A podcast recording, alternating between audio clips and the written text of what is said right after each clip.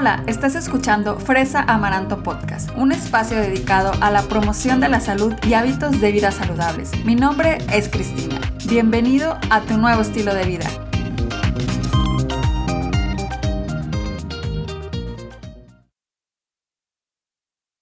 Bienvenidos a Fresa Amaranto Podcast, ya en el episodio número 67 y estoy feliz de estar aquí contigo una vez más. Hoy vamos a estar platicando sobre las dudas más frecuentes de nutrición que me hacen en mis redes sociales, las preguntas que me dejan en los comentarios, las preguntas que me dejan en mis historias, las preguntas que me dejan en TikTok, en fin, traté como de armar por grupos y el día de hoy solamente vamos a ver uno de ellos. Espero de verdad que te sirvan mucho las, las dudas que vamos a platicar el día de hoy porque se repiten bastante. Y como te decía las voy a agrupar y básicamente el tema que vamos a ver hoy tiene que ver con carbohidratos y el azúcar, que si mm, como esto me sube el azúcar, que si como esto me baja el azúcar, en fin, entonces son unas preguntitas que, que te digo se repiten muchísimo y de hecho, la, la, primera de ellas es, ¿puedo comer fruta en la noche? Y es una pregunta que, sí, ahorita estoy hablando de lo que me preguntan muchísimo en redes sociales,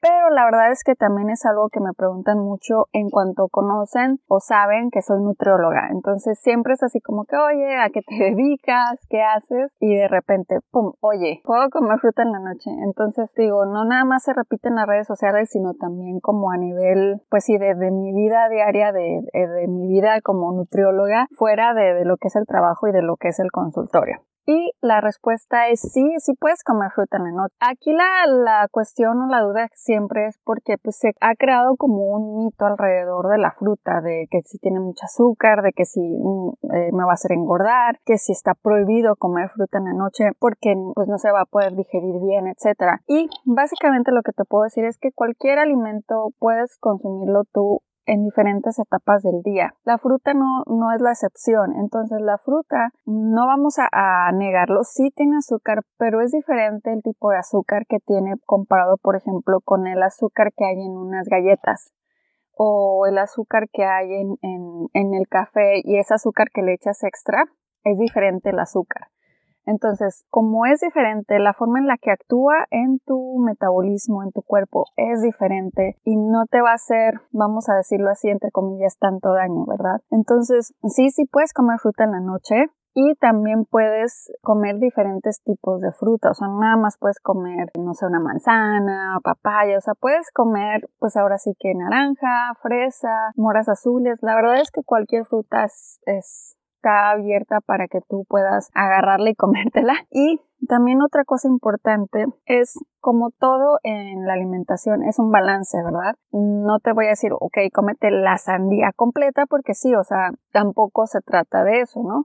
Entonces, es nada más buscar un balance y encontrar esa porción que te hace sentir satisfecho y que sobre todo no tienes ningún problema con comer fruta en la noche. De hecho, siempre cuando hablamos de este tema es de que les digo, bueno, o sea, comes fruta o no quieres más bien comer fruta en la noche. Pero ¿qué tal te comes tus taquitos de pastor en la noche? Y ahí sí no piensas de que no, no puedo comer tacos de pastor, ¿verdad? Entonces es así como que le tenemos miedo a cosas a las que no les debemos de tener miedo. Entonces la fruta sí la puedes comer a cualquier hora del día, inclusive en la noche. Ahora, también, como te digo, estamos en este bloque como de carbohidratos, también otra pregunta que me hacen mucho es ¿puedo comer avena en la noche? Y la respuesta es muy muy similar a, la de la fruta. Sí, sí puedes comer, sobre todo porque pues la avena se relaciona a carbohidratos. Y aquí también es otra duda que, que, que quiero relacionar con esta pregunta es que mucha gente es o lo oigo muy seguido que dicen, le tengo miedo a los carbohidratos, no quiero engordar, ¿qué como en lugar de eso, no? Y aquí tenemos que partir de la base que los carbohidratos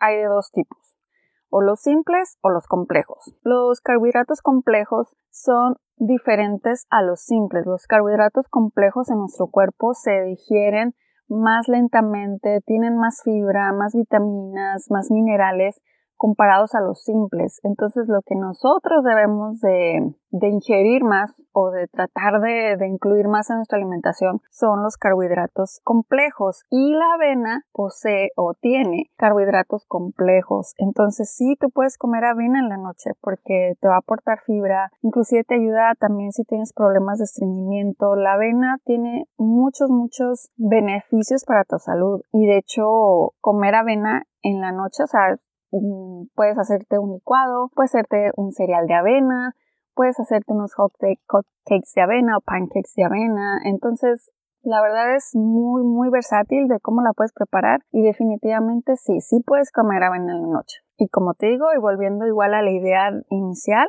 todo está en las porciones y en el balance de tu alimentación, ¿verdad? Otra duda también muy, muy importante que me hacen seguido es que, ¿sabes qué, Cris? Quiero comer cosas que no me suban el azúcar. Y esto, pues, es con gente que tiene diabetes o que tiene, o que tiene prediabetes. Entonces, siempre también esto es una duda muy clásica, muy común de alimentos que no me suban el azúcar. Y definitivamente sí estoy pensando en crear un episodio completo de esto, además de un artículo en el blog, o sea, como que extenderme más en este tema. Pero de sí te puedo decir que los alimentos que ayudan a alguien para que no suba el azúcar son alimentos que tengan mucha fibra, ¿sí? Alimentos eh, con carbohidratos complejos, como en este caso la avena también ayuda mucho, el pan integral.